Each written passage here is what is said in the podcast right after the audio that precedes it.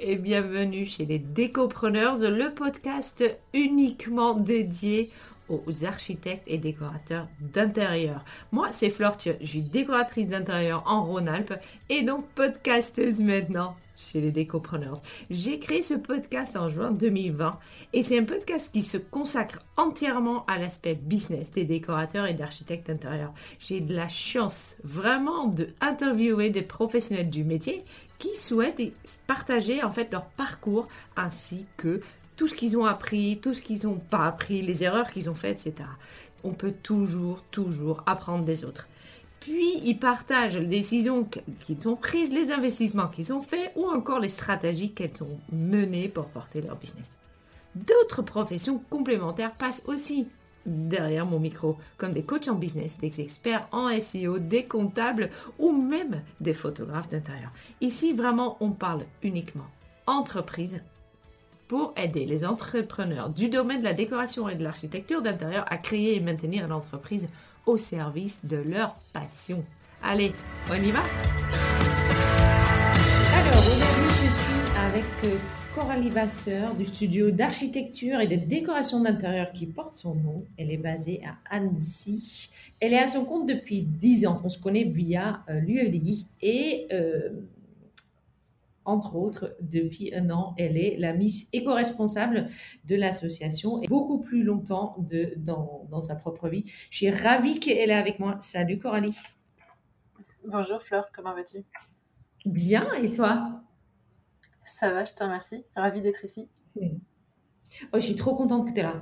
Alors, euh, on va y aller tout de suite. Est-ce que, comme pour tous mes invités, est-ce que tu peux commencer par me raconter un peu ton parcours? Comment tu es arrivé aujourd'hui euh, à Annecy? Euh, Je sais que tu as commencé à Paris, mais il y a sûrement eu une vie avant ça. Raconte-moi.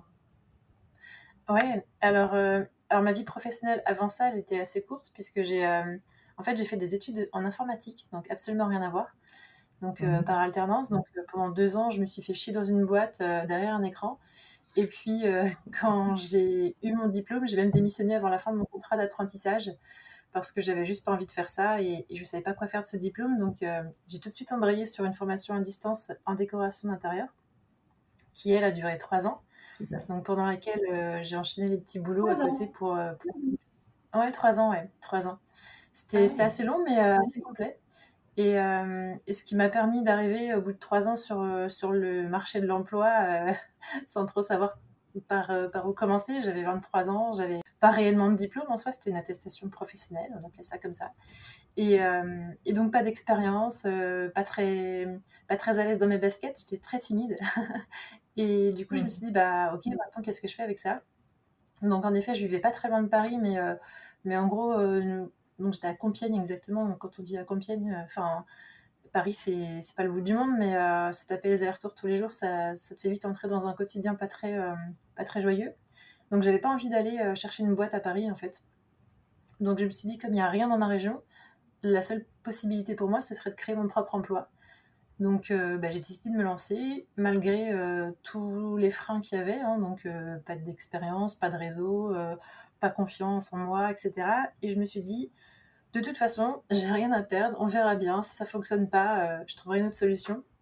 Mais en attendant, ça m'a permis de, bah, de, faire mes armes et puis euh, je suis toujours là dix ans après, donc euh, c'est que ça a marché. Donc du coup, tu te lances à ton compte, tu te dis, je démarre de zéro et tu y vas. C'est ça. Donc forcément, j'avais tout à apprendre. Donc aussi bien mon propre métier, puisque j'avais vraiment pas d'expérience, que euh, la relation clientèle, que comment me faire connaître, que comment euh, créer un site web, un logo. Euh, voilà, j'avais vraiment tout à apprendre et donc j'ai appris à tout faire moi-même. Et donc vraiment en mode couteau mmh suisse, c'est ce qui m'a permis aussi de d'être un petit peu débrouillarde en quelque sorte, parce qu'au début j'avais juste pas d'argent. Et bah, quand tu n'as pas d'argent et pas d'expérience, ta seule solution c'est de t'auto-former pour, pour obtenir ce que tu veux. Donc j'ai pris le temps de le faire. Bien sûr, à côté de ça, il fallait que je continue de remplir mon frigo, donc euh, j'ai enchaîné les petits boulots, parfois jusqu'à deux jobs à mi-temps plus euh, mon auto-entreprise à l'époque. Mhm. Donc euh, c'était assez, assez éreintant, mais je savais que un jour j'allais y arriver. C'est ce que je me disais en fait. Un jour je vais y arriver, je ne sais pas quand, je ne sais pas comment, mais je vais y arriver, donc je ne lâche rien. Et au fur et à mesure, j'ai pu quitter ces emplois parallèles pour vraiment me consacrer à 100% à mon entreprise et ensuite créer une vraie société il y a déjà quelques années de ça. Donc, ça veut dire que, on peut dire, parce que parfois, on entend dire, non, mais euh, si tu veux euh, être à ton compte, être décorateur ou architecte d'intérieur à ton compte, il faut que tu t'y mets à 100%, sinon tu ne peux pas réussir. Toi, pour le coup, tu nous montres totalement le contraire, que tu peux avoir deux jobs, plus monter ton propre agence et réussir. Oui, tout à fait. Alors forcément, euh, je vais pas te mentir, ça prend beaucoup plus de temps que si tu t'y consacres dès le départ à 100%. Moi, je n'avais pas cette possibilité-là, en l'occurrence, parce que euh, j'étais seule à subvenir à mes besoins, en fait. Je ne pouvais pas compter sur un mari, sur des parents, ou je ne sais quoi. Euh, j'avais pas le choix. Il fallait que je vive, que je remplisse mon frigo, mm. que je paye mes factures, que je me mette un toit sur la, sur la tête. Et pour ça, il fallait que j'ai des revenus tout de suite. Et c'était pas le cas avec mon entreprise. J'avais beaucoup trop de, de lacunes de choses à apprendre pour pouvoir le, faire et que ce soit régulier. J'avais pas de vie professionnelle antérieure, donc j'avais ni expérience commerciale, ni réseau euh, pour commencer. J'avais vraiment rien en fait. Je suis vraiment partie from scratch. Et c'est ce qui a fait que euh, bah, forcément ça a duré euh, un peu plus longtemps pour, pour me construire professionnellement. Mais c'est ce qui a fait aussi que je me suis construite peut-être plus vite ou différemment en tout cas, parce que je n'ai pu compter que sur moi-même. Donc euh, oui, c'est possible. Après, il faut vraiment s'accrocher et, savoir ce qu'on veut. Et pour le coup, si tu re-regardes cette période-là, euh, qui a duré quoi? Deux ans? Un an? Deux ans? Trois ans? Euh, Je dirais plutôt 4-5 ans même. enfin voilà, 4-5 ans. Quand tu regardes cette période-là, qu'est-ce qui ressort? Qu'est-ce que tu as aujourd'hui, quand tu regardes cette période-là, qu'est-ce que tu as fait, à part forcément euh, partager ton talent, euh, etc., au, niveau de ton business, qu'est-ce que tu as fait qu'au bout de cinq ans, tu as pu effectivement vivre de ton métier? Euh, alors, il y a eu plusieurs choses aussi dans mon parcours, parce que là, je t'ai raconté que le début, mais j'ai rarement été à 100%, enfin, à 200%, dirais-je, sur mon entreprise, parce que j'ai aussi cette j'ai aussi cette. Euh, comment dirais-je je, ne tiens pas en place en fait, on va dire ça comme ça. C'est-à-dire que une fois que j'ai fini cette période, euh, j'ai des boulots à côté, etc. Je me lance dans ma boîte, ça commence à fonctionner. Je me suis remis quelque chose dans l'agenda qui prenait quand même beaucoup de temps. Excuse-moi. C'est euh, la création d'une start-up. Donc, je ne sais pas si tu te souviens de l'époque des coworkers, mais forcément, ça me prenait 100% de mon temps, comme mon entreprise prenait 100% de mon temps. Donc j'étais à 200% dans ma vie pro, je n'avais pas de vie en fait. et, euh, mmh. et, donc, euh, ça, ça, a à la fois euh, pris, une fois de plus, plus de temps pour mon entreprise d'évoluer plus vite. Et en même temps, ça m'a permis d'évoluer beaucoup plus vite dans un autre sens parce que ça m'a construit avec beaucoup plus de compétences différentes euh, que ce soit sur la communication, sur la prise de parole en public, euh, sur le réseau. J'ai appris et j'ai rencontré énormément de, monde dans l'univers archi design qui m'ont permis aussi de, comprendre tous les rouages des métiers connexes aux nôtres et puis de savoir un petit peu bah, aller chercher les bonnes personnes, les bons artisans, les artisans d'art. Vraiment, j'ai pu en fait élargir tout ça. Donc ça m'a donné aussi une capacité à, me différencier par rapport à mes concurrents par ce réseau, par euh, ces opportunités, même si bien sûr euh, bah, le temps que je travaillais sur cette entreprise-là, je ne le mettais pas sur euh, le studio Coralie Vasseur. Donc je dirais que c'est un petit peu à double tranchant, il y a du pour et du contre, mais que ça m'a vraiment permis grâce à ce parcours un petit peu alambiqué d'être aujourd'hui ce que je suis et, et j'en suis très heureuse. C'est-à-dire que je me suis pas ennuyée une seule seconde dans mon parcours jusque-là. Et euh, c'est ce qui fait que bah, j'ai pu apprendre énormément de choses euh, sans forcément retourner sur les bancs de l'école aussi. C'est-à-dire que le, terrain, c'est enfin, vraiment une formation par l'entrepreneuriat en fait. Et donc du coup, aujourd'hui, euh, tu dis, ça m'a permis d'être ce que je suis aujourd'hui. Et donc aujourd'hui, mm-hmm. t'es qui? Alors aujourd'hui, je suis euh, solopreneur. Je suis passée par la case euh, management avec euh, des apprentis. Ça s'est terminé également. Et ça me va bien. C'était une bonne expérience. mais je me rends compte que j'ai besoin de travailler seule et que, tu vois, travailler en pyjama dans mon canapé et même si ça peut durer jusqu'à 1h du mat, c'est ok pour moi en fait. C'est mm. pas un souci, au contraire, c'est comme ça que mon chronotype me permet d'être créative aussi. Donc le fait d'être de pouvoir travailler de n'importe où, n'importe quand, ça, c'est la liberté que j'ai décidé d'avoir aujourd'hui dans, ma vie professionnelle. Et qui je suis concrètement? Eh bien, je suis quelqu'un qui a su allier son, envie professionnelle à son envie personnelle, c'est-à-dire que j'ai démarré à Compiègne, comme, comme je te le disais au départ, pendant quasiment 8 ans. J'ai travaillé là-bas, donc avec euh, des clients sur euh, Paris, sur la région Picarde et euh, sur l'île. Et puis, le Covid est arrivé, comme, comme pour tout le monde. Et, forcément, quand tu vis uniquement pour ton job et que tu peux plus bosser, à un moment donné, tu te demandes du jour au lendemain ce que tu es censé faire de tes journées, en fait. Donc, euh, tu peux même pas rattraper le temps avec tes potes parce que tu n'as pas le droit d'aller les voir. Donc, ce que tu fais, c'est que tu te demandes ce que tu as envie de faire plus tard.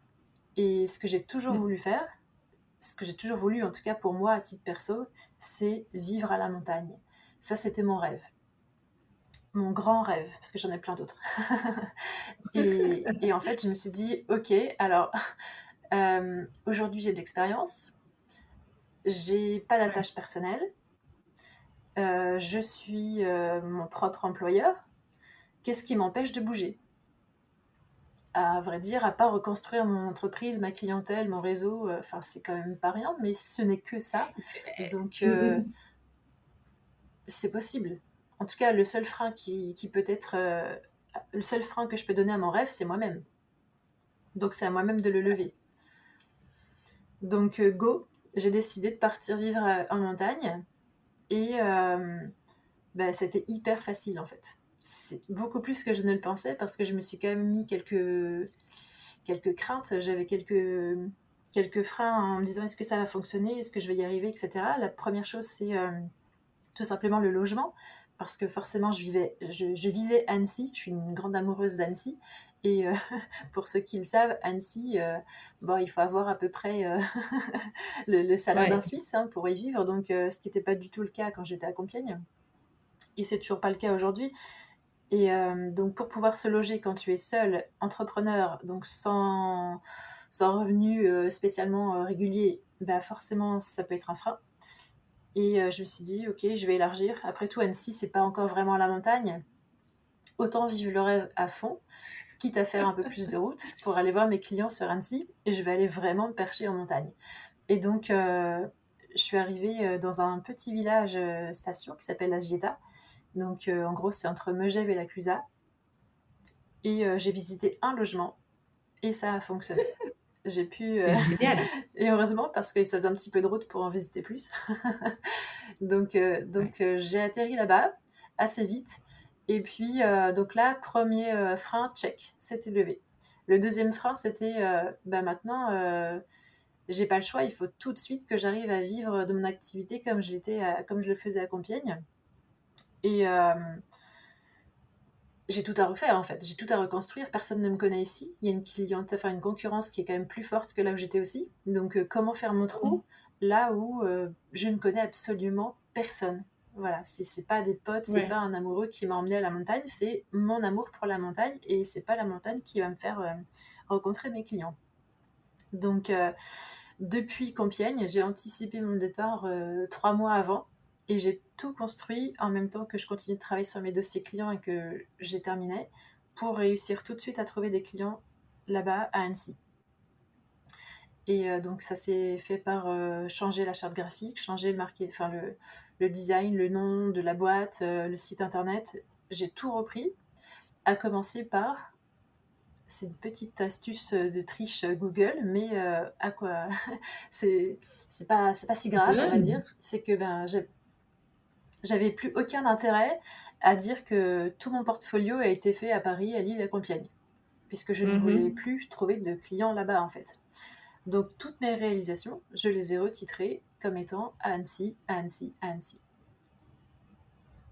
Donc, et tes clients n'ont jamais dit euh, Attends, attends, mon truc il est au fin fond de Compiègne, et pourquoi tu me dis qu'il était à la Clusa là? Alors après, il faut être cohérent, c'est-à-dire que si on voyait un petit peu les photos de le, jardin ou l'extérieur depuis euh, les photos d'intérieur et que ça ressemblait pas à la montagne, Annecy, ça passe, tu vois, la un peu moins. Mais euh, donc, euh, certains clients, je leur ai dit, hein, je leur ai dit, je vous ai offert une bonne, euh, une bonne maison là. Vous êtes maintenant à Annecy, euh, vous êtes à, à Megève, euh, à Chambé. Ils étaient plutôt contents de savoir qu'ils avaient un nouvel environnement pour, pour la rigolade. Mais, mais voilà, en fait, ça, ça a très vite fonctionné. J'ai domicilié mon entreprise à Annecy également. C'est-à-dire que sur Maps, on me trouve à Annecy, même si c'est une boîte aux lettres. Mmh. Ça veut dire que bah, dans le référencement Google, je suis très vite remontée même euh, par mmh rapport à des, à des concurrents qui étaient là depuis toujours et qui, en fait, sont passés derrière moi très vite. Et dernière chose par rapport à Google aussi, c'est que ben, mes anciens clients, j'avais gardé bon contact avec la plupart d'entre eux. Et même si à l'époque, j'avais pas eu le réflexe, et eh bien là, je les ai assommés pour euh, avoir un avis sur Google. Et donc, de 3 mmh. avis Google, je suis montée à 30 avis Google, euh, ce qui m'a permis, une fois de plus, de repasser devant tout le monde. Oui, parce que pour toi, ça, SEO et ça, ça marche vraiment. Oui, ça marche vraiment. Mm. En faisant ça, mon téléphone a commencé à sonner pour Annecy avant même que j'ai déménagé. Donc en fait, quand je suis arrivée, j'avais plus qu'à euh, faire ce que j'avais à faire, c'est-à-dire le job que je connaissais déjà. J'avais plus besoin de faire mes preuves, j'avais juste à me refaire un réseau mais en tout cas, j'étais visible sur Internet pour les gens qui avaient la démarche de chercher leur décoratrice ou leur architecte intérieur sur Internet. Mm, Donc mm, mm, aujourd'hui, je suis cette personne qui vit là où elle a envie de vivre, avec le job qu'elle a toujours aimé faire, et donc je concilie rêve pro et rêve perso. Et je te dis bravo. Mais c'est... Merci. Parce que finalement, tu as vraiment une fois que tu as levé les freins, tu as mis en place une façon de faire qui, pour le coup, t'a permis de vivre ce que tu avais envie de vivre. Est-ce que tu as consciemment pris un bout de papier et t'as dit, OK, si je fais ça aujourd'hui, euh, mon rêve c'est ça. Et qu'est-ce que je fais? Et je, note. Et je... Est-ce que vraiment consciemment, tu l'as fait comme ça ou finalement, euh, ça a été euh, plus inné, on va dire? Le truc de dire, je vais euh, travailler mon SEO, je prends une boîte aux lettres, je... tout ça. Est-ce que ça s'est ça s'est fait parce que tu as, as, 8 ans d'expérience, tu sais à peu près ce qu'il a fait? Faire, ou est-ce que quelque part, tu as refait un petit business plan pour le studio Coralie Vasseur, Annecy, et que tu l'as mis en place fur et à mesure pour le faire fonctionner? Euh, Alors, je dirais qu'il y a un mix des deux, mais j'ai jamais vraiment fait de BP à proprement parler, c'est-à-dire que je, fonctionne à l'instinct principalement. Donc, euh, même dans le perso, hein, je fonctionne vraiment comme ça et c'est assez euh, déroutant pour la plupart des gens qui ont besoin de, chiffrer, d'analyser, etc. C'est que si j'ai envie de quelque chose, je me pose pas la question de savoir comment je vais y arriver, j'y vais. Et après, en route, je regarde comment j'adapte. Et c'est en hmm. fait ce qui fait que je réalise beaucoup de mes rêves, c'est qu'en fait, euh, je me pose pas trop de questions freinantes dès le départ.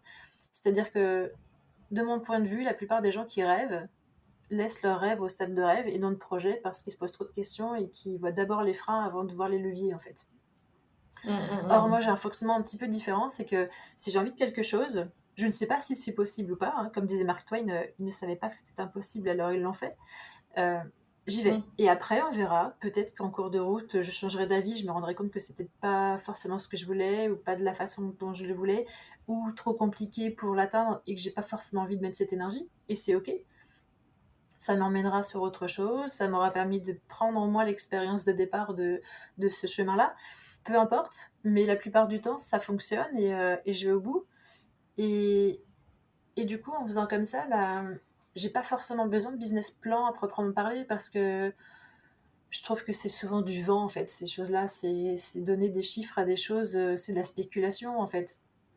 Ça fonctionne ouais, pour, le pour les chiffres. Il faut rendre un truc. Mais... Ouais, mais oui, oui, mais il y a deux façons. Pour moi, il y a deux façons pour le business. On appelle ça business plan. Moi, j'ai fait un premier business plan quand je me suis lancée, mais il est vrai que tu fumes un peu la moquette et tu mets des chiffres parce que tu sais pas du tout de quoi tu parles en fait. Euh, mais sur un business plan, c'est ça, c'est que les premières cinq pages. Ensuite, pour moi, il y a aussi la partie de dire j'ai envie d'avoir tel et tel type de client, j'ai envie de avoir ce type de communication. Tu vois, il y a plein d'autres choses qui sont beaucoup plus dans l'affect ou dans le c'est pas l'affect que je veux dire, mais tu vois, qui sont beaucoup plus. Oui, je comprends ce que tu veux dire. Alors, en effet, cette partie-là. c'est pas du tout. Ouais. en effet, cette partie-là, j'ai un petit peu travaillé quand même. Et, et surtout, ça, j'ai eu un, un, vrai déclic au moment où je commençais à m'ennuyer dans mon job. En fait, j'ai fait la formation d'Isabelle Gomez. Et euh, on a été euh, la première promo de la formation d'Isabelle Gomez. Et, ça a été une révélation. le podcast. Ouais. et en fait, ça a été une révélation parce que je commençais vraiment à, me reposer un petit peu sur mes lauriers, à me dire, OK, bon, j'ai de l'expérience, maintenant, qu'est-ce que j'en fais? J'ai atteint mon objectif en soi, je vis de mon activité, je vis de ma passion, ça roule, et maintenant Et en fait, euh, en faisant cette formation-là, je me suis rendu compte qu'il y avait encore plein de portes à ouvrir et que je pouvais encore euh, vraiment m'éclater dans mon job. Et typiquement, dans comment je vais pouvoir m'éclater dans mon job, c'était bah, aller chercher notre clientèle. Et bizarrement, cette clientèle-là, en effet, elle collée avec mon, mon rêve de vie perso. C'est-à-dire que Compiègne, Paris, ça commençait un peu à m'emmerder. Et aller chercher des clients à la montagne, euh, ça commençait à devenir sympa. Donc c'est aussi de là qu'est parti ce, déclic, confinement plus, euh, plus Isabelle Gomez. Et du coup, euh, très très rapidement, j'ai remis toute l'énergie de départ que j'avais dans cet objectif qui était de, euh, bah, en effet, comment je vais pouvoir développer ça et acquérir la clientèle qui va me permettre de réaliser à la fois mon rêve perso et mon rêve pro. Donc mm. c'est de là qu'est parti aussi bah, tout le remaniement de la boîte entre le, changement de nom, le changement de site, de logo, euh, l'axe de communication, etc. Donc euh, oui, ça forcément, je l'ai un petit peu travaillé, même si euh, c'est bien sûr pas parce que tu te fixes un client idéal que tu ne travailles que pour ce client idéal. Et, je pense que je devrais parfois y revenir un petit peu pour regarder ce que ça donne. Mais concrètement, mm. aujourd'hui, je suis plutôt, plutôt satisfaite de ma clientèle, même si c'est toujours des clients très différents euh, personnellement. En tout cas, ils rejoignent mes valeurs et ça, c'est le plus important. Oui, oui, bien sûr. Euh, finalement, tu, tu, appelles un client qui adhère à tes valeurs et ta, ton, fonctionnement, voilà, j'avais un petit doute sur le masculin, féminin, mhm. ton fonctionnement, euh, même si ça peut être des clients qui sont en soi, même en, type de demande, différents. C'est ça. C'est-à-dire que je travaille aussi bien pour du résidentiel que du pro. Et c'est OK. Et au contraire, ça, je pense qu'une fois de plus, je m'ennuierais plus vite si j'avais tout le temps le même type euh, de client. Donc ça me va bien d'avoir mm. cette mixité. Et après, c'est plus sur le, projet en question euh, qui, qui, va faire que euh, ça va vraiment euh, varier encore plus. Mais le client lui-même, enfin, tu vois, déjà à Compiègne, je tutoyais quasiment tous mes clients en fait. Et aujourd'hui, un peu moins. Bizarrement, peut-être que c'est la région qui veut ça aussi. Et ça le fait peut-être plus avec le pro d'ailleurs. Avec le pro, on se tutoie beaucoup plus vite. Mais J'aime ce, ce, côté relationnel facile, simple, sans chichi. et typiquement, tu vois, c'est euh, bah, la clientèle trop huppée. Je me suis rendu compte que c'était pas ma clientèle parce que le feeling ne passait pas en fait. Les gens qui. Mm. Ah, je vais être un peu cash, mais grossièrement, les gens qui pètent plus au leur cul, moi ça m'intéresse pas. Ils ont peut-être les moyens de réaliser un super projet, ça a peut-être les moyens de me faire vivre encore plus, mais je m'éclaterai pas en fait. J'ai besoin que humainement ça matche. Parce que on dit souvent, mais je sais que c'est un quand on se lance en déco, en architecte d'intérieur, ce qu'on demande quelque part, c'est de dire, je veux un client qui me laisse euh, libre champ, euh, qui me dit open bar, euh, vous faites ce que vous voulez et l'argent n'est pas un problème. Toi, ce que tu dis aujourd'hui, ce hmm. type de client ne me correspond pas, donc finalement, tu vas même pas aller les chercher. C'est ça. En fait, euh, bah, je pense que c'est l'expérience aussi qui, veut ça. C'est-à-dire que oui, forcément, quand j'ai démarré, euh, je rêvais du client carte blanche euh, qui me permette de m'éclater créativement parlant, sans budget, qui va me faire vivre pendant deux ans. Enfin, après, c'est un client qui arrive peut-être une fois dans une vie et encore. Ou alors, on est vraiment sur cette cible-là et, on n'est pas dans le même monde, en fait. Et moi, c'est pas mon monde. Mon monde, c'est c'est quelque chose de très terre à terre comme je te disais tout à l'heure, j'ai commencé, j'avais 0 euros. Je viens d'un milieu très modeste. Euh, je ne parle pas le même langage que ces gens-là, déjà, pour commencer. Et puis, euh, bah, une fois de plus, euh, je pense qu'il y a un problème d'éthique et de valeur la plupart du temps. Tu vois, les, rares fois où j'ai eu des demandes, ne serait-ce que des demandes de devis sur cette clientèle-là, j'ai cru que c'était un sketch, quoi. Quand quelqu'un te dit euh, Je viens d'acheter un château, euh, je veux la même cuisine que Lenny Kravitz, le dressing de Kim Kardashian, j'ai pas de budget, enfin, c'est nos limites, et j'en ai rien à foutre de l'éco-responsabilité, bah moi, je me barre en courant, en fait. je me barre en courant. Donc, c'est juste pas ma clientèle. Parce que, et là tu touches un mot à quelque chose qui est une de tes vraies valeurs, c'est l'éco-responsabilité.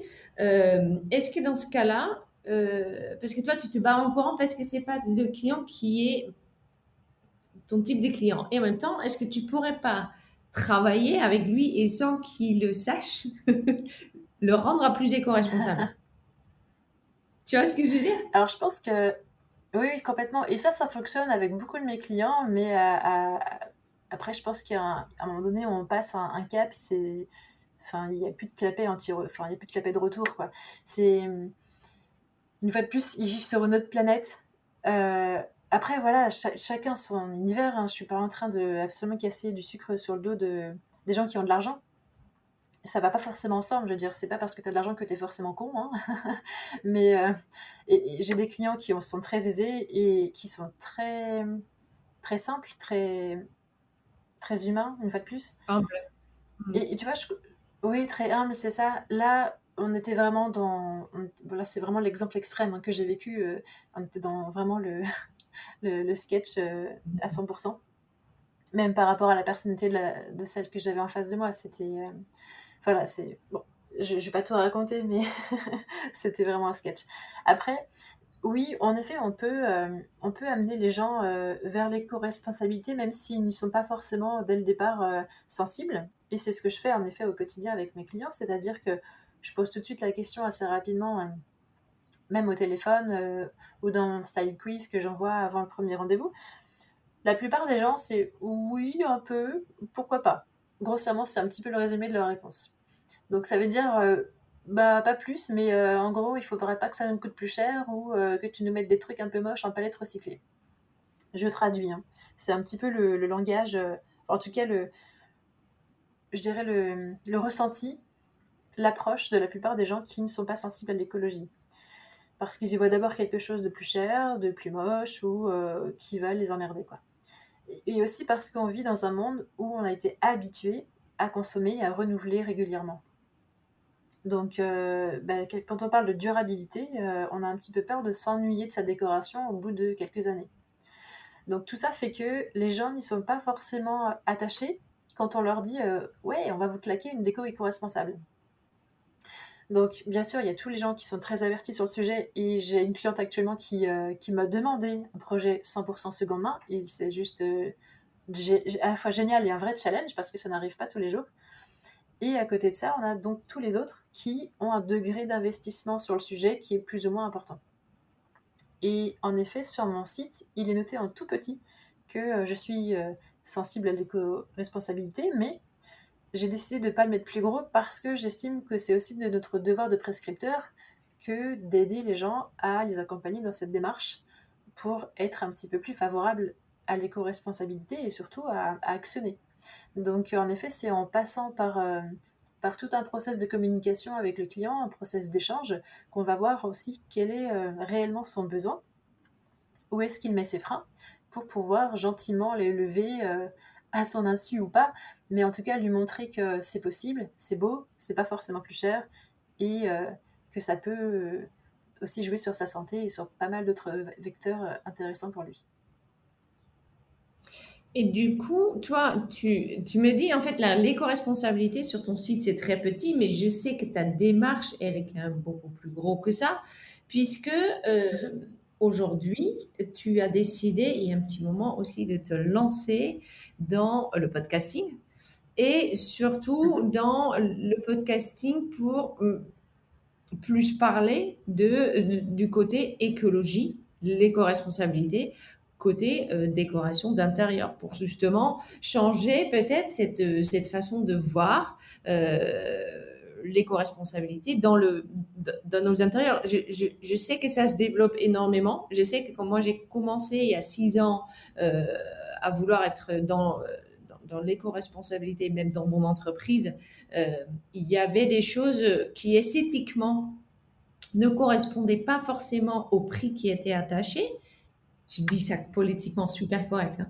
mais euh, tu vois, euh, ça marchait pas forcément euh, comme je voulais. Et aujourd'hui, il y a quand même de plus en plus de possibilités. Et toi, tu montres encore plus ton engagement finalement là-dessus avec le podcast. Est-ce que tu peux me parler du pensée que tu as eu derrière? Est-ce que tu avais une pensée aussi pour ton entreprise de décoration d'intérieur? Ou est-ce que ça, pour le coup, c'est vraiment un projet à part? Et comment éventuellement ton agence en profite quand même? Alors, en effet, euh, j'ai toujours eu euh, une appétence pour l'écologie à titre personnel.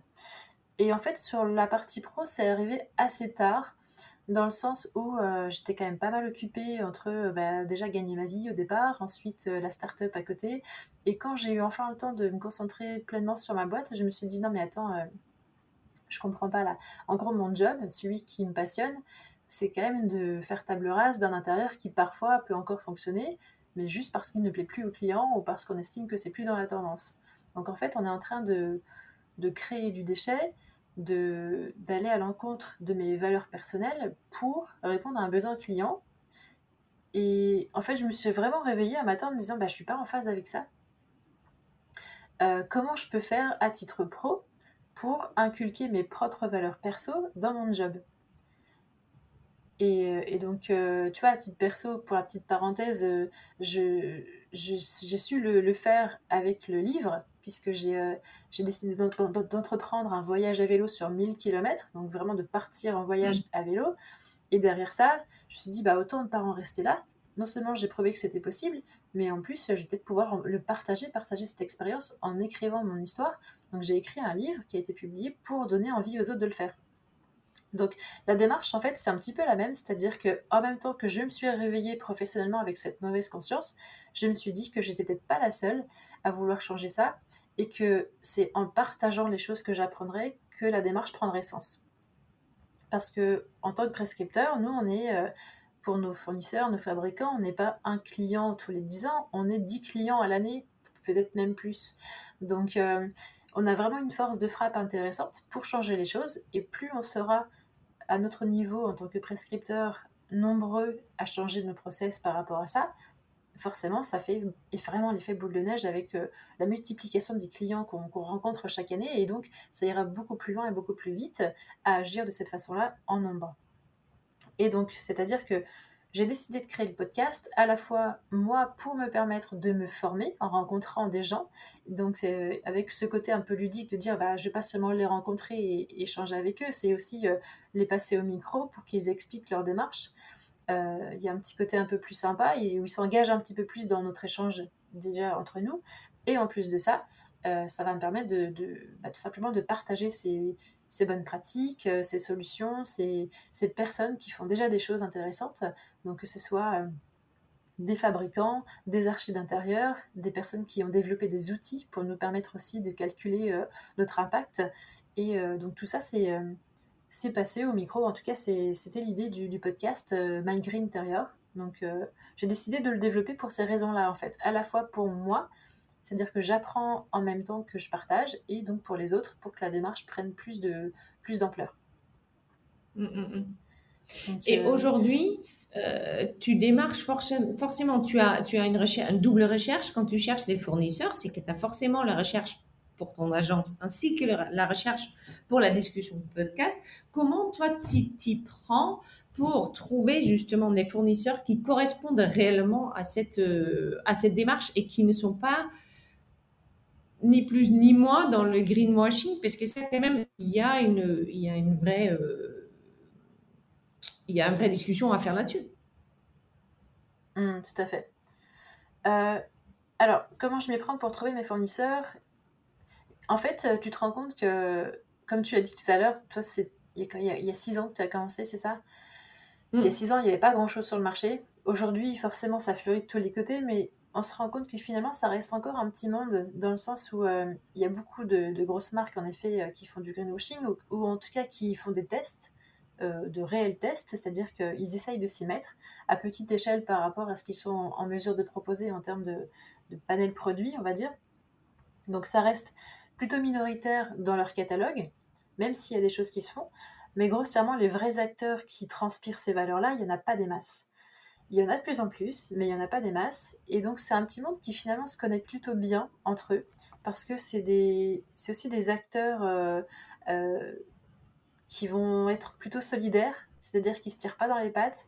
Il y a des institutions qui les, qui les fédèrent aussi. Je pense par exemple à l'ameublement français ou euh, ce genre de choses, mais on sait qu'il y a quand même pas mal de, petits fabricants français qui, démarrent, entre guillemets. Donc, quand je dis qui démarrent, c'est euh, qui n'ont pas plus de 5 ans pour, une grande partie. Et, euh, ça, en fait, bah, ça, aide assez rapidement à les connaître un peu tous, ou presque, parce que eux-mêmes se connaissent à peu près tous, et que bah, tout simplement, quand tu commences à discuter avec un, il te parle d'un tel, qui te parle d'un tel, et ça boucle, en fait. Donc, euh, au final, ça va assez vite à, faire le lien entre eux. Et puis, euh, après, bien entendu, il y en a plein d'autres euh, qui, émergent chaque jour, ou euh, une fois de plus, des, grosses marques. Quand je dis des grosses marques, donc c'est un peu plus de, moyens humains et financiers, ou en tout cas qui sont là depuis plus longtemps, qui vont commencer à s'y mettre de manière un petit peu plus importante. Donc après, c'est bien entendu aller poser les bonnes questions. C'est ce qui fait qu'on peut aussi éviter le, le greenwashing. C'est-à-dire que, tu vois, moi, je m'amuse beaucoup sur Maison et Objets. Alors, ça fait un petit moment que je n'y suis pas allée, mais euh, je m'amuse sur Maison et Objets à, aller un petit peu euh, tirer au fusil euh, les messages de greenwashing. quand on va écrire un grand en vert éco-responsable, sustainably, et qu'en fait, tu commences à poser deux, trois questions au mec qui est là et qui sait pas trop pourquoi c'est écrit, tu te rends compte assez vite que c'est vraiment du greenwashing. Donc, j'aime bien les déstabiliser et aller vraiment les titiller sur leur message marketing parce que je trouve ça pas ok Aujourd'hui, il y, a tellement de façons de, communiquer proprement. Et, typiquement, Nina Chardin le dit très bien, euh, c'est que plus il y a de messages euh, éco-responsables, généralement, ça ne veut pas dire pour autant que c'est plus éco-responsable, parce que les petites marques, justement, n'ont pas forcément les moyens de bien communiquer, ne savent pas forcément faire. Et euh, ne serait-ce que pour se payer aussi des labels, c'est parfois compliqué parce que euh, c'est des marques, une fois de plus, qui démarrent, qui essaient déjà de trouver le juste prix pour leur produit qui est fabriqué euh, localement, donc qui est forcément plus cher aussi. Donc tout ça fait que, ben, en termes de communication, tout le monde s'y perd un petit peu entre ceux qui communiquent beaucoup pour un peu d'impact et ceux qui communiquent peu pour beaucoup d'impact. Donc voilà, c'est vraiment compliqué de s'y retrouver sur ce marché-là, mais heureusement, on est quand même aidé avec, euh, bien sûr, les labels en partie, une fois de plus, mais aussi avec euh, des, choses comme Eco-Impact euh, qui vont permettre d'éconoter le mobilier et d'avoir une vraie valeur transparente sur ce que représente bah, tout simplement l'ACV, donc l'analyse du cycle de vie d'un produit, ou avoir une note fiable mmh. qui va être apposée sur un produit, non sur une marque. Donc ça c'est important aussi, c'est-à-dire que c'est pas c'est pas une marque qui est notée, c'est un produit une fois de plus, euh, dans une même marque, on peut avoir des choses qui soient très pertinentes pour 10% de leur catalogue et 90% euh, de leur catalogue qui ne l'est pas du tout. Donc, euh, c'est réussir à, vraiment poser les bonnes questions aux, fabricants, aux fournisseurs, à nos contacts commerciaux. Alors, les commerciaux ne sont pas toujours au fait, hein, selon la taille des boîtes, mais c'est vraiment d'aller déceler le vrai du, faux et mmh. prendre le temps surtout de, de le faire parce que bah, c'est comprendre aussi comment ça fonctionne derrière en termes de, de, process, de fabrication, de transport, etc. Tu vois, ça n'a rien à voir avec la déco, mais encore, euh, encore hier, j'avais 10 minutes à tuer. Euh, je suis arrivée dans un magasin de, de, fringues et en fait, les étiquettes portaient euh, en gros le côté éco-responsable et quand tu regardais celle à l'intérieur du, vêtement, c'était fabriqué en Asie. Donc, même si le matériau lui-même, qui était du lin en l'occurrence, est éco-responsable en partie, hein, bah, si ça vient d'Asie, le transport pète tout en fait. Le transport, c'est la plus grosse part de l'émission carbone en fait. Donc, euh, c'est comprendre en fait comment ça marche derrière tout ça. Qu'est-ce qui est impactant et à quelle échelle? Et du coup, euh, le fait de dire qu'un produit peut être écologique parce qu'il est fait en lin, et ça fonctionne aussi pour euh, du coup les accessoires déco, hein, que ce soit des rideaux ou peu importe, bah, s'il est fait à l'autre bout du monde, bien sûr, il ne l'est plus. Donc euh, c'est tout ça qu'il faut, qu'il faut vraiment comprendre en fait. Est-ce que, parce que je pense à une petite expérience que j'ai eue euh, il y a une semaine et demie, euh, bon je pense que tout le monde sait que je viens des Pays-Bas, il y a là-bas, et depuis 15 ans, il y a une marque de chocolat qui s'appelle Tony Chocoloni. Et en fait, ce qu'ils font, eux, c'est qu'ils ont mis en place le fait qu'ils ne veulent plus travailler avec des enfants. bon, il y a toute une, une démarche éco-responsable, mais aussi humainement responsable. Et ils ont, euh, ils ont très bien mmh. réussi, ça se passe très bien, euh, ils ont contrôlé forcément beaucoup, etc. Donc, c'est une des marques qui sort des Pays-Bas que moi j'admire beaucoup parce que vraiment, ils ont euh, implanté quelque chose de vraiment de bien et d'honnête. Et donc, du coup, je me trouve chez Adidas il y a deux semaines, une semaine et demie, puisque j'ai des enfants et parfois il faut des chaussures de sport. et du coup, je vois des tongs à cette marque-là. Et dis, dis donc, c'est un peu étonnant. Donc j'y vais et je regarde l'étiquette. Et en fait, il y a un truc dessus. Bon, bref, pour le coup, la marque est tombée dans mon estime d'une façon euh, de, plus 100 à 150. Il y a marqué dessus euh, que euh, cette tongue est fabriquée pour 50% du parti supérieur avec 25% des matières recyclées. Donc déjà, les pourcentages, tu fais, OK, donc 50% du parti supérieur, hein, c'est la petite languette le truc. 25% des 50% est éventuellement éco-responsable et en plus c'est fabriqué en Chine. Et là, tu te dis, OK, donc en fait, tu as bossé pendant 10 ans et plus de 10 ans à créer une marque qui marche. Et là, avec un coup de, hmm. de, tu arrives à. Mais j'étais hyper déçue. Et je pense que ça. Euh, est-ce que tu as eu ce genre de déception parfois où tu crois vraiment dans une histoire et tu crois vraiment au truc? Tu es allé euh, faire, euh, creuser le machin, et puis vraiment, quand tu es arrivé au fond, ben non, en fait. Non, je crois pas. Je crois pas parce que je suis, pour le coup, d'abord assez exigeante. Et j'arrive toujours avec cette espèce de bouclier quand quelqu'un commence avec un message éco-responsable en me disant Ok, alors comment je vais pouvoir le démonter celui-là? Parce qu'en fait, on sait que régulièrement, quand même, c'est la première chose qui est mise en avant parce qu'aujourd'hui ils se doivent d'avoir ce message marketing, sinon ils savent qu'ils sont morts et du coup ils en abusent.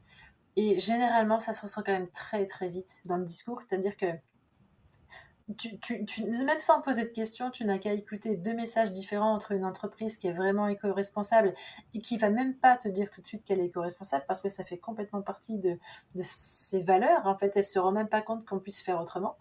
Et l'autre qui va t'assommer de de, pardon, de ce, produit est éco-responsable, est éco-responsable, est éco-responsable. Oui, mais alors pourquoi? Euh, Oui, il est éco-responsable. Grossièrement, c'est un petit peu ça.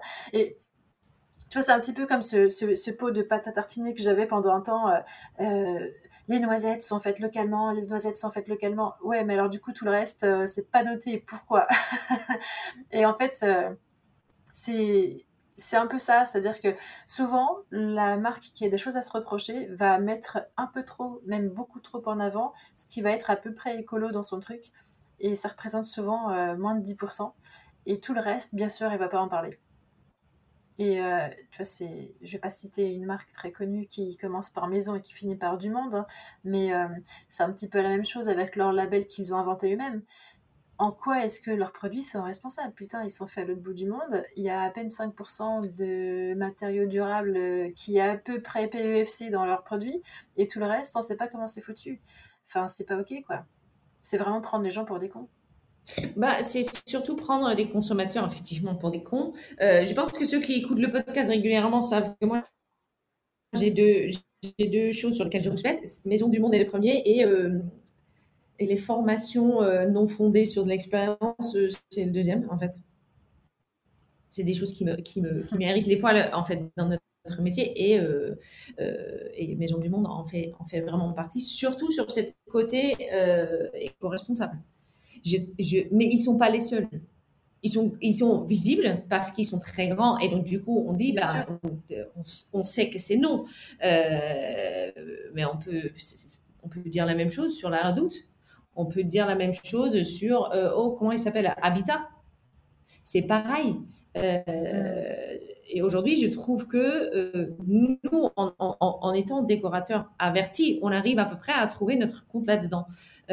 En étant consommateur, c'est beaucoup, beaucoup plus difficile. Est-ce que toi, tu as trouvé un moyen de parler à ton consommateur, donc ton client, pour euh, lui bien faire comprendre en fait cette différence entre le greenwashing et, euh, et une entreprise réelle, locale, éco-responsable, etc.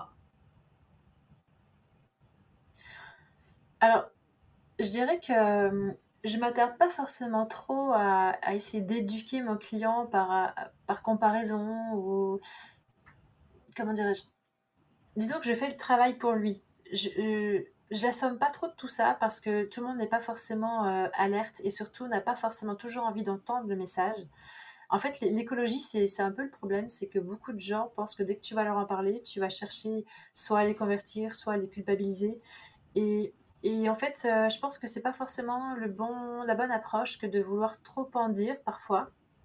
Alors peut-être que je m'y prends mal, hein, je sais pas, mais disons que je fais le job pour eux et euh, dans ce que je vais leur proposer, je vais leur expliquer pourquoi j'ai fait ce choix, mais euh, je vais pas passer des heures à leur dire surtout fais pas comme ça, surtout attention à ça, etc. Parce que de toute façon, normalement, si le projet se passe bien, c'est moi qui vais leur vendre quelque chose et c'est pas eux qui vont aller faire leurs courses de leur côté.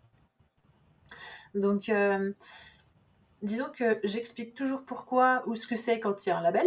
C'est-à-dire que dans mon dossier de présentation, euh, si à un moment donné j'ai parlé, euh, je ne sais pas, de, PUFC, de d'Oecotex ou je ne sais quoi, il y a une page qui explique ce que c'est. Pour qu'ils aient quand même au moins la, conscience de savoir ce que ça veut dire et que je leur mette pas que des mots barbares sans savoir ce que c'est et qu'ils en restent là. Donc ça, je le fais de cette façon-là. Et puis après, au-delà du produit, il y a tout ce qui est à côté. Tu vois, je prends l'exemple, euh, je l'exemple des clients hyper charmants. J'avais adoré travailler pour eux, mais ils m'avaient bien fait rire sur quelque chose, c'est que en fait, ils voulaient une cuisine qui pète, une cuisine qui a de la gueule. Ils voulaient se faire plaisir et ils adoraient l'idée d'avoir une cave à vin chez eux.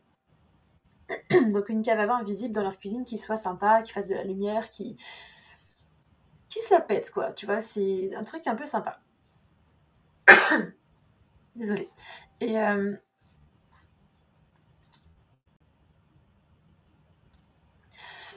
euh, en creusant un petit peu le sujet, euh, à un moment donné, je me suis rendu compte que alors, les deux étaient très très sportifs, ils avaient la salle de sport à la maison, ils étaient, ils prenaient vraiment soin d'eux, etc.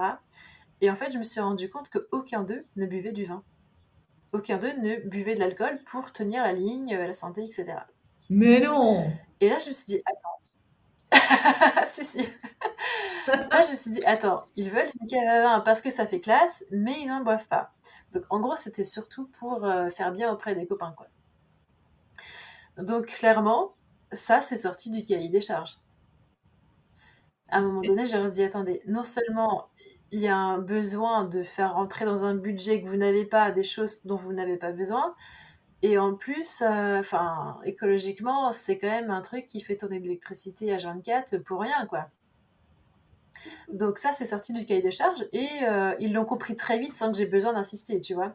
Donc euh, il y a des choses comme ça, au-delà du, de quelle typologie de produits, de matériaux, etc. qu'on va aller chercher, c'est ne serait-ce que dans, le, dans la conception même du projet, comment on va faire en sorte que le client soit en, en phase tout simplement en phase avec son besoin. Euh, et, ça, ça marche pour plein de choses. Euh, je pense par exemple à l'évolutivité des modes de vie. Ça, c'est un vrai sujet qui, qui, me passionne.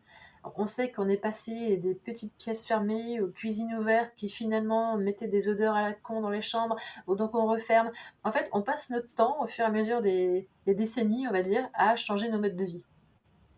Mais on sait que demain, les modes de vie vont certainement changer et je pense que de là où tu viens, c'est peut-être déjà un petit peu plus euh, en avance, euh, si je dis pas de bêtises, sur tout ce qui va être euh, logement collectif, partage des choses qui ne sont pas forcément très utiles au quotidien. Je pense à la buanderie, à la chambre d'amis, à l'appareil à raclette, à la tondeuse. Enfin, c'est des choses qu'on a en fait cette culture de la propriété qui fait qu'aujourd'hui on veut être propriétaire de tout, même ce dont on utilise une fois dans l'année.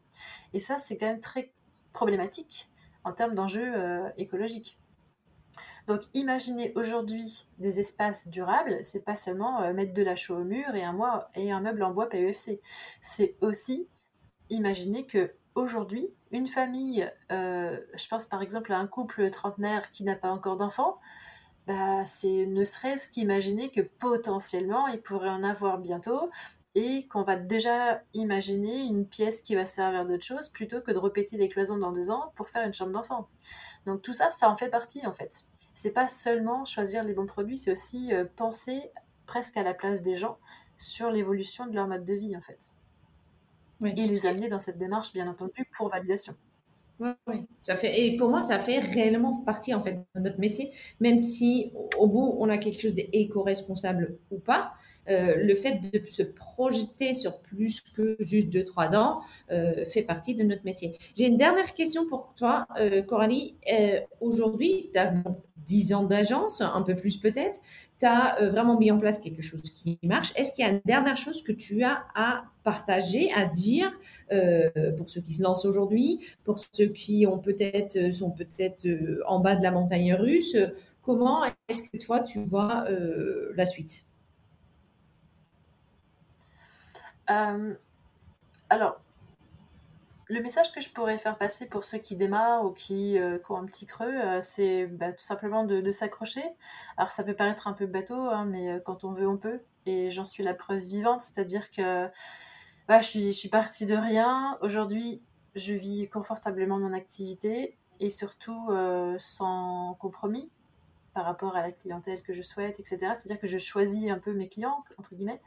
Et donc ça, ça veut dire que c'est possible pour tout le monde. C'est-à-dire que si j'ai réussi en n'ayant personne qui puisse payer ma facture à ma place, ça veut dire que quelqu'un qui aujourd'hui se lance avec euh, un petit, euh, un petit euh, trésor de côté d'une expérience pro précédente, ce genre de choses, bah, elle a déjà vachement plus de facilité normalement à, aller au-delà de, de, ses premiers freins, on va dire.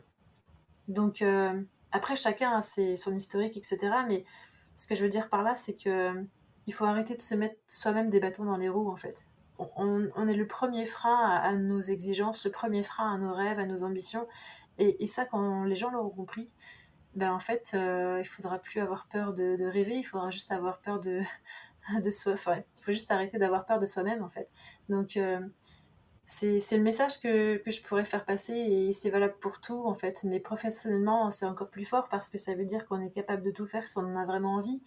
Et euh, aujourd'hui, il y a des gens qui se forment à 50 ans, il y a des gens qui euh, changent de boulot à 60, je pense à ma voisine, et, c'est possible. Alors arrêtons de penser qu'il est toujours trop tard pour commencer à faire quelque chose ou pour réussir quelque chose. Donc, euh, le creux de la vague, il existe pour tout le monde, mais il faut juste simplement remonter sur la planche de surf et, y aller, quoi. C'est fantastique. Merci beaucoup, Coralie. J'ai passé un excellent moment avec toi. Euh, merci pour le partage. Merci pour tout, tout ce que tu fais côté éco et côté déco. Euh, et j'espère que toi et moi, on va continuer à discuter euh, souvent sur tout ce qu'on a envie de parler. Avec plaisir. À très bientôt. Merci à toi.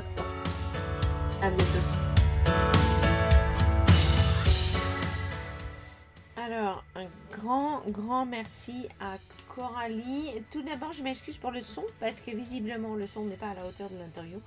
Euh, on avait un petit problème de connexion et donc parfois ça s'entend. Euh, je suis désolée, ça n'empêche pas que euh, c'était extrêmement intéressant.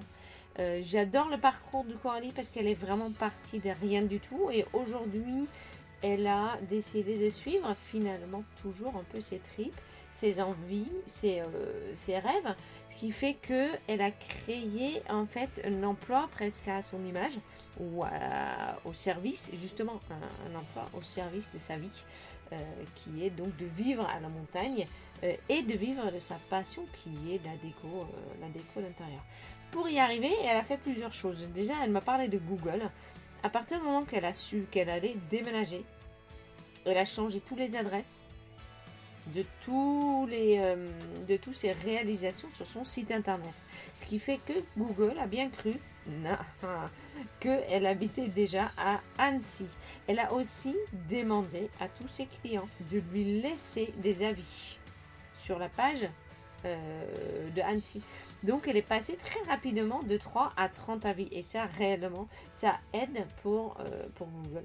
Je sais que parfois c'est un peu difficile d'obtenir des avis, mais si on insiste un peu. Moi j'en ai un récemment où euh, ça fait au moins deux ans que on avait fini de, de travailler ensemble. J'ai quand même relancé parce que j'avais besoin de euh, j'ai vraiment besoin de monter un peu mon, site internet et euh, au bout de deux ans, euh, voilà, j'ai obtenu mon devis sans harceler hein, mais voilà. Et puis elle a donc travaillé son site, elle a travaillé son Instagram, elle a travaillé son Google, etc. Ce qui a fait que même avant de déménager, elle avait déjà des demandes pour, pour un site. Alors, on a aussi bien évidemment parlé de son client euh, idéal. Et euh, elle a plutôt bien défini le fait que elle a besoin des clients qui lui correspondent humainement. Et ça va pour plusieurs raisons. Euh, juste pour elle, forcément, il est toujours plus facile de travailler avec des clients qui humainement nous correspondent, qui ont un peu les mêmes valeurs et le même respect l'un pour l'autre, etc. Et puis il y a cette partie qu'elle a aussi qui est de l'éco-responsabilité. Certes, c'est vraiment marqué en bas de la page, etc. Mais moi, je sais que dans les valeurs de, euh, de Coralie, vraiment l'éco-responsabilité fait un grand partie de ce qu'elle est en fait aujourd'hui. Et donc, du coup, ça se sent dans sa démarche, ça se sent aussi dans la recherche de ses fournisseurs et ça se sent encore plus sur son podcast euh, My Green Interior.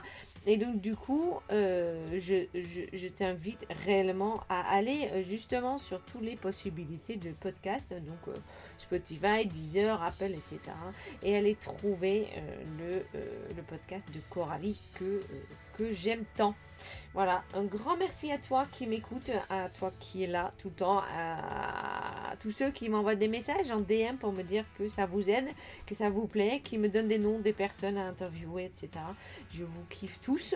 Euh, j'aurais pas pu le faire sans vous. Donc du coup, un grand, grand merci. Si vous voulez me laisser un avis euh, pour justement qu'il y a plus de monde qui profite de ce podcast, ce qui fait aussi qu'ensuite je peux en inviter de plus en plus de monde, euh, n'hésitez pas. C'est sur Apple Podcast que ça se passe et ça se passe uniquement, uniquement au niveau du podcast même et pas au niveau des épisodes. Voilà. Pour aujourd'hui, je te dis merci beaucoup. N'hésite pas à aller aussi sur le site décoprenance.com qu'on a refait et qui euh, aujourd'hui on peut justement choisir des podcasts par rapport au thème qu'on a euh, en tête. Euh, et puis il y a aussi une page où je répertorie voilà, les livres qui m'ont beaucoup aidé à avancer justement dans ce parcours d'entrepreneuriat. De, voilà. Je te dis à très bientôt et puis au prochain podcast. Onwards and upwards. Bye.